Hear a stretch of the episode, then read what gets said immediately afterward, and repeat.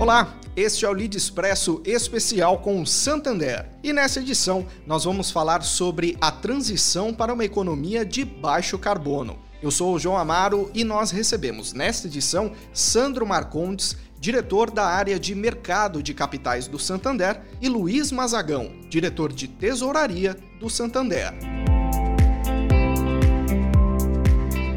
Sandro Mazagão, muito obrigado por estarem aqui hoje em mais um Lead Expresso especial com o Santander. Sejam muito bem-vindos. Obrigado, João. Obrigado aí ao Lead pelo convite. Também muito feliz de estar aqui podendo falar sobre esse tema tão interessante e relevante no momento atual. Obrigado, João. Um grande prazer estar aqui com vocês. Vamos para a discussão desse tema tão interessante e importante para a sociedade atual.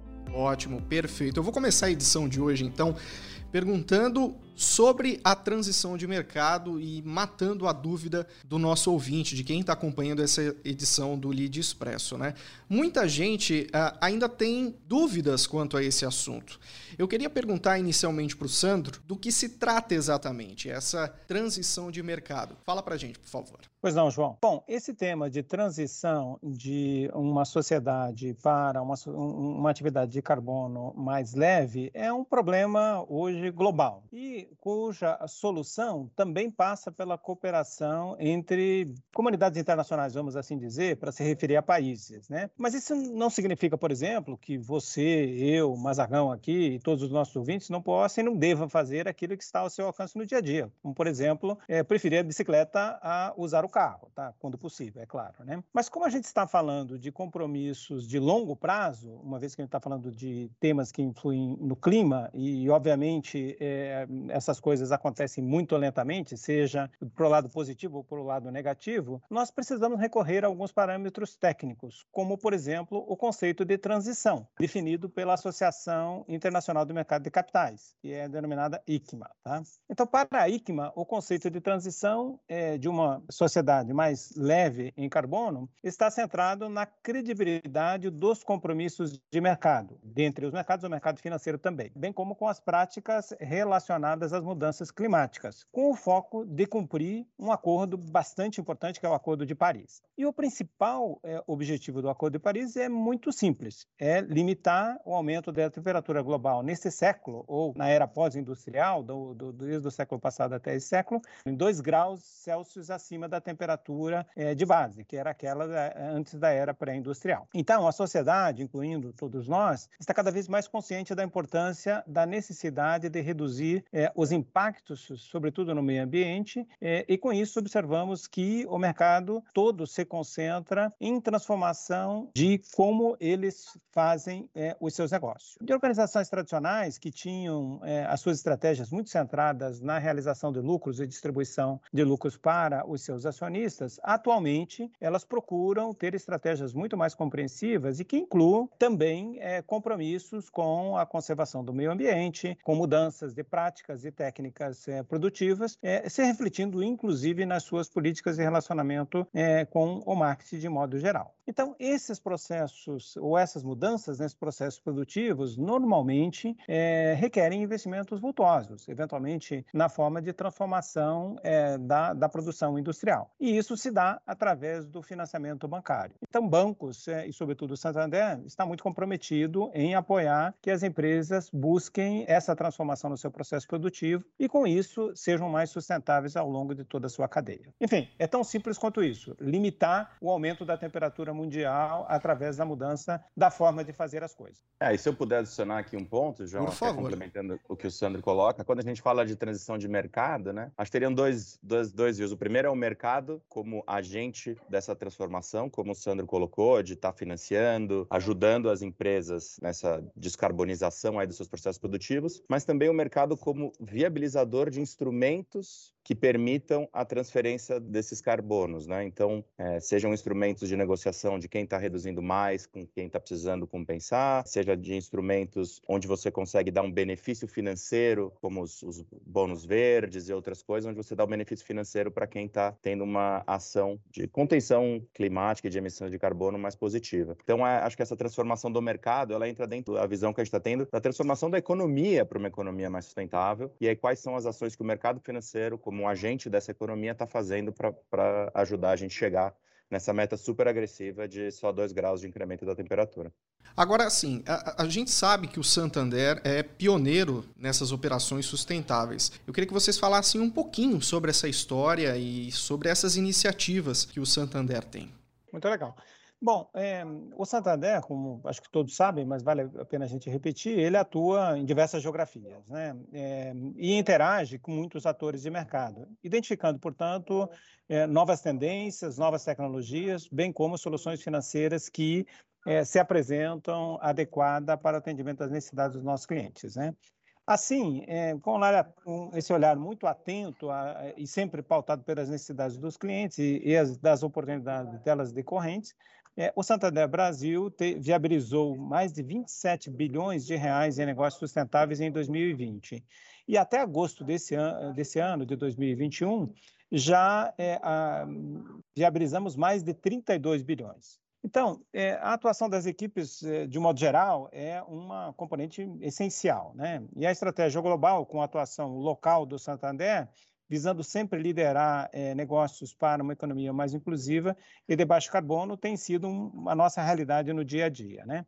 E para sair da teoria à prática, é, o que nós fazemos é, cada uma das ideias que é, algum de nossos colaboradores ou uma equipe tem, ele normalmente se transforma é, numa, num negócio que, que, tem um líder e que tem a responsabilidade de implementar isso de uma forma eficiente e, e, digamos assim, produtiva, né? tanto para o banco quanto para o cliente. Na área de assessorias é, de projetos de infraestrutura e especificamente em geração centralizada de energia. Então, o Santander tem impulsionado esse mercado desde 2005 e nós financiamos mais de 30% é, do total dos projetos eólicos e solares implementados no Brasil. É um terço de tudo que foi feito passou de alguma forma, em algum momento, pelo, pelas equipes aqui do Santander mas não só na energia centralizada. Quando a gente olha também para a energia, é, geração de energia descentralizada, é, o Santander também se destaca no financiamento é, do que a gente chama de geração solar distribuída, né? através de financiamentos disponibilizados pela nossa financeira, Santander Financiamentos. E nessa linha, viabilizamos, obviamente, a compra de painéis fotovoltaicos, seja para clientes pessoas físicas, clientes do banco, é claro, pessoas jurídicas ou para clientes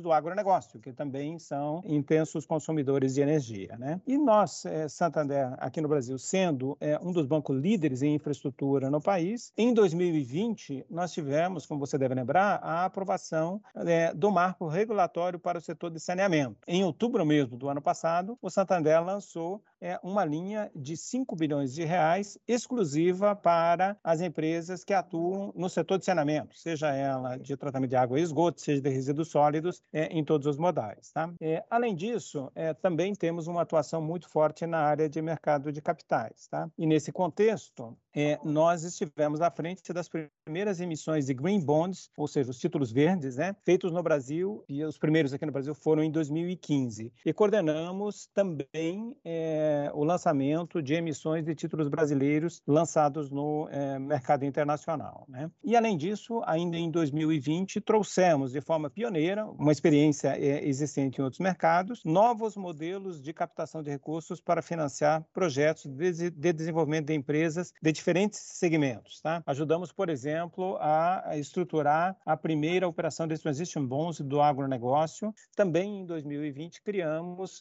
linhas de crédito inéditas no Brasil com os chamados ESG Link Loans, que é nada mais do que vincular o preço da operação a determinados indicadores de performance socioambiental ou sustentável é, da empresa e, com isso, oferecer benefícios ou punições se ela cumpre ou deixa de cumprir esses determinados é, indicadores. É, a gente já pode ver pelo que o Sandro comentou como isso aqui é um foco do banco, né? Acho que a gente sempre está olhando sustentável, é do nosso histórico, está no nosso DNA. Então, um exemplo que eu colocaria aqui da tesouraria que a gente fez, que é super interessante, assim, que é dar orgulho de falar, foi a gente já é o maior banco privado do Brasil focado no agronegócio, né? A gente já tem uma presença muito grande e os clientes já reconhecem isso. Então, em 2019, foi lançado pelo governo o programa Renova Bio, que era um programa para incentivar a descarbonização da matriz de transportes do país. E aí, tanto o MME, que é o Ministério do Meio Ambiente, né, quanto as associações dos produtores rurais, que eram quem estava trabalhando na estruturação desse programa, que mirava né, migrar combustível fóssil para combustível renovável, que é o etanol. Eles chamaram a gente para trabalhar na estruturação do programa. Então a gente começou a trabalhar no, na estruturação do programa RenovaBio desde a sua concepção, da regulamentação, do funcionamento e dando ideias e insights de como transformar esse que seria o primeiro mercado de créditos de carbono do Brasil, 100% local, com agentes brasileiros, como fazer isso ser funcional. É, e esse programa dá aos emissores, aos produtores de etanol, perdão, o direito de emitir esses créditos, que são os chamados CBIOS, e ele gera uma obrigação dos distribuidores, então aí os revendedores de combustíveis, né, as empresas de postos de gasolina, a comprarem uma quantidade pré-definida de CBIOS por ano, de acordo com a quantidade de combustíveis fósseis que elas vendem. Então, é uma forma de você colocar aqui, não vou dizer uma taxação, mas um custo maior no combustível fóssil contra um benefício ao produtor de etanol, de forma a estimular, via instrumentos de mercado, a migração de, de um combustível para o outro. E a gente começou nesse projeto em 2020 e foi um grande, um grande sucesso. A adesão ao programa foi é, intensa de todos os produtores, de todos os distribuidores de combustível, e a gente conseguiu conquistar um mercado bem grande por estar participando desde o início e estar apostando muito nisso. Hoje a gente tem mais de 70% de participação de mercado na emissão do CBIOS. Estamos muito felizes de estar ajudando aí nessa, nessa transformação. Um segundo exemplo que eu queria dar é a gente emitiu ano passado, não, no começo desse ano, perdão, o que a gente chamou do primeiro CDB verde. É um CDB, é um depósito bancário, porém, é, onde o cliente aceita uma remuneração um pouco mais baixa, mas a gente pega o dinheiro que foi captado com esse CDB e repassa para projetos que tenham uma pegada de descarbonização. E que projetos nós estamos falando aqui, nesse caso específico? O projeto que o Sandro falou do financiamento de painéis solares para geração distribuída. Então, a gente consegue baratear o custo do cliente que quer comprar o painel solar para trabalhar nessa geração distribuída, e quem está financiando isso é o cliente que está fazendo o depósito na outra ponta, que também tem esse benefício de saber que seu dinheiro está sendo alocado a projetos é, voltados para a economia verde. Né? E a gente vê cada vez mais interesse das empresas, eu acho que esse tema do, do é uma coisa que veio para ficar é, nesse tipo de produto, seja na parte de captação, de captação de bônus verdes, é, como o, o Sandro colocou, né, os fundos de investimento estão começando a ser criados fundos dedicados, única e exclusivamente focados em comprar ativos que tenham é, o destinação dos seus recursos para a melhoria e para a sustentabilidade. E isso aí só vai crescer. A gente tem visto interesse aí por todos os lados. Agora, uh, Mazagão, e eu queria também, depois, se o Sandro quiser complementar, essa demanda dos clientes para o tema carbono, você uhum. tem percebido que ela tem sido alta, mudou? Como é visto isso hoje por vocês? Eu diria que é, ela mudou de forma exponencial, utilizando a palavra da moda aí, que acho que é é interessante, não é só a economia tech que está exponencializando o mundo. Hoje, essa discussão de ter é, financiamento para a transição é, energética ou para melhoria de transição da economia de baixo carbono, né? seja é, a criação de instrumentos para proteção de floresta, nós estamos vendo aí também várias operações de geração de crédito de carbono voluntário para proteção da floresta amazônica. Quando a gente fala desse assunto, o interesse é imenso. Todos os clientes, isso está participando de todas as conversas, ele sempre é o pano de fundo de alguma coisa que está acontecendo. E não podemos esquecer que agora, no final desse ano, né, a gente vai ter a COP26, que é a, a, Conferência do Clima, e tem um tema muito importante que vai ser discutido lá, que é o que a gente chama da regulamentação do artigo 6 do Acordo de Paris. É, é um tema bastante técnico, mas é o que vai permitir, no final das contas, que os créditos de carbono gerados em uma economia possam ser utilizados em outros países para compensação das suas obrigações de acordo com o Acordo de Paris. E esse potencial dessa regulamentação, onde permitiria tanto agentes europeus quanto agentes americanos ou asiáticos possam comprar créditos brasileiros para cumprir suas metas de redução do Acordo de Paris, vai fazer esse mercado fomentar mais ainda. E eles também, por um lado, alguém poderia pensar, mas eles não têm nenhum interesse porque eles querem proteger mais a, é, a área deles do que a nossa. Porém, as demandas por redução estão tão grandes, eles estão com tanta necessidade, ou seja, o mercado está falando tanto de créditos de carbono, que eu acho que eles precisam de mais oferta. E eles vão ter que vir aqui para nós, que a gente tem uma economia muito muito sustentável hoje, uma capacidade de geração de créditos, seja pela proteção da Amazônia, seja por reflorestamento, seja por transição energética. O potencial é enorme e a gente está se estruturando aqui, especificamente no Santander, para estar tá atuando aí para oferecer produtos para atender essa demanda. Bom, só complementando, é, eu diria, é, essas é, iniciativas elas não param, né? E elas vêm junto com a inovação tecnológica. Então, uma das principais vertentes atuais, que ainda é relativamente embrionária, assim como era embrionário há mais ou menos 10 anos a geração de energia solar, é a geração de energia a partir do hidrogênio, chamado hidrogênio. E aí tem várias cores, azul, verde, marrom e por aí vai. Mas isso tende a ser revolucionário também.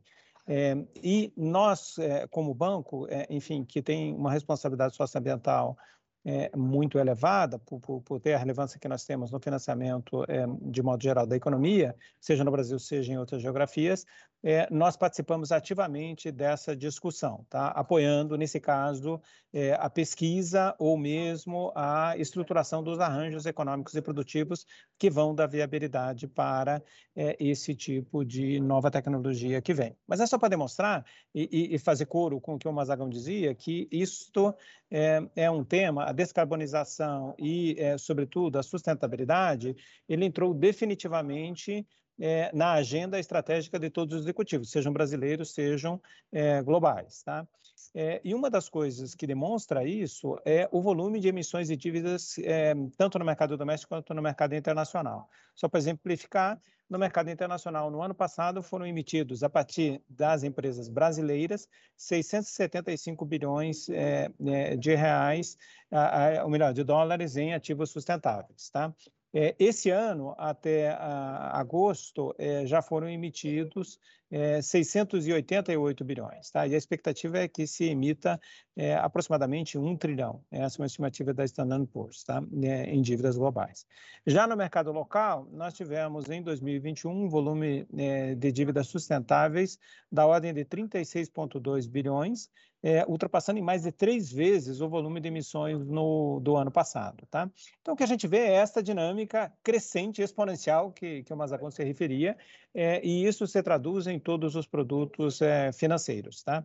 Então, é muito provável que quando você, é, João, ou qualquer um dos nossos ouvintes quiser investir é, os seus recursos, ou vai procurar o CDB verde do Mazagão, tá? ou vai procurar um fundo de investimento que só compre títulos verdes, entendeu? E essa é a forma de cada um de nós, eventualmente, além de andar de bicicleta ao invés de carro, tá? Só para usar o exemplo do início, contribuir para é, fomentar esse, esse mercado, tá? Que é, é realmente uma construção, a construção do nosso futuro, né? Maravilha! É, é um tema muito bom e que eu posso dizer que a gente aprende muito mas infelizmente a gente está chegando na reta final do nosso bate-papo. A gente poderia estar tá falando sobre muito mais coisas, mas antes da gente terminar, eu queria que vocês dois falassem, principalmente para quem está ouvindo a gente, que deve estar tá curioso para saber qual é a perspectiva que vocês têm para esses mercados nos próximos anos. 2021 aí já está caminhando para o fim, mas o que, que a gente pode esperar para 2022 e daqui por diante? Claro. Bom, é, eu diria, a, a, tendência é uma intensificação cada vez mais dessa agenda é, em todos os segmentos, tá? Então, eu diria, é, eu sugiro que os nossos ouvintes aqui se atualizem um pouco a respeito do tema, para aqueles que conhecem pouco, é, porque certamente é um tema que ele poderá usar é, na atividade ou no dia a dia é, do que quer que ele faça, tá?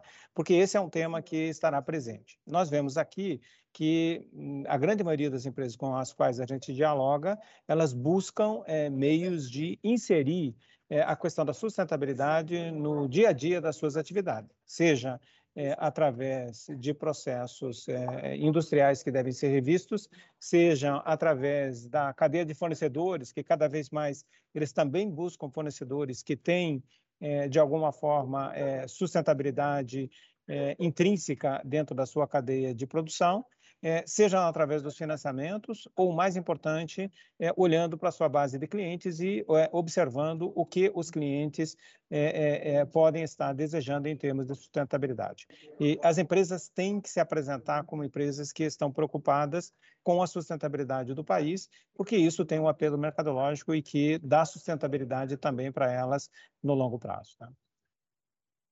É, e se eu puder colocar, eu acho que eu vou falar especificamente do mercado de créditos de carbono. Né? Acho que primeiro a gente pode dizer, é, a gente tem dois mercados aí especificamente, os mercados regulados, como o exemplo do CBIL que eu falei no começo, o mercado de permissões na Europa e na, na Califórnia, E o que eu acho que vai ser a grande tendência para o ano que vem é o que a gente chama de mercado voluntário, que são aqueles onde as companhias ou os compradores compram os, pré, os créditos por opção, não por obrigação.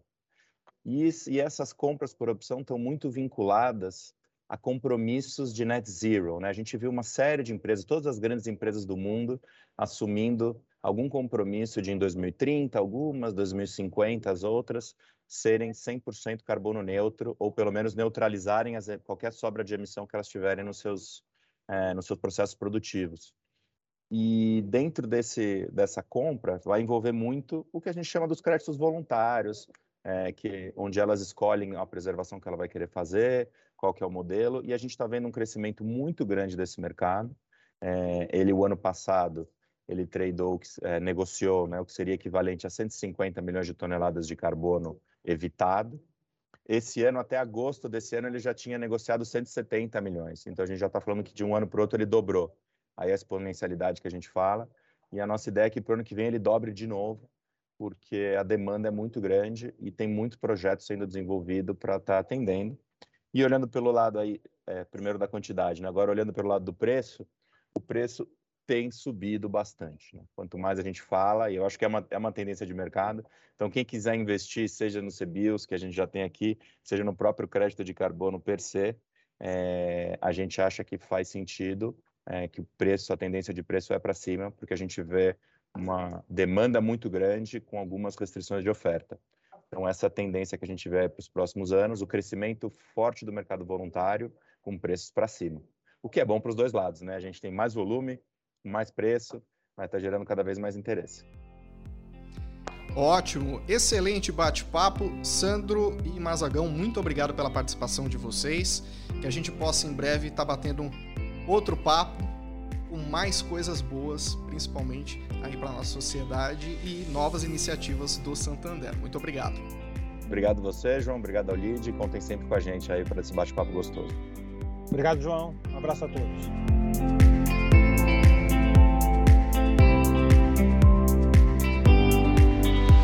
Nós recebemos Sandro Marcondes, diretor da área de mercado de capitais do Santander, e Luiz Mazagão, diretor de tesouraria do Santander. Lembrando que você confere outras edições do Lead Expresso nas principais plataformas de áudio ou acessando o leader.inc, portal de conteúdo do Lead. Até a próxima!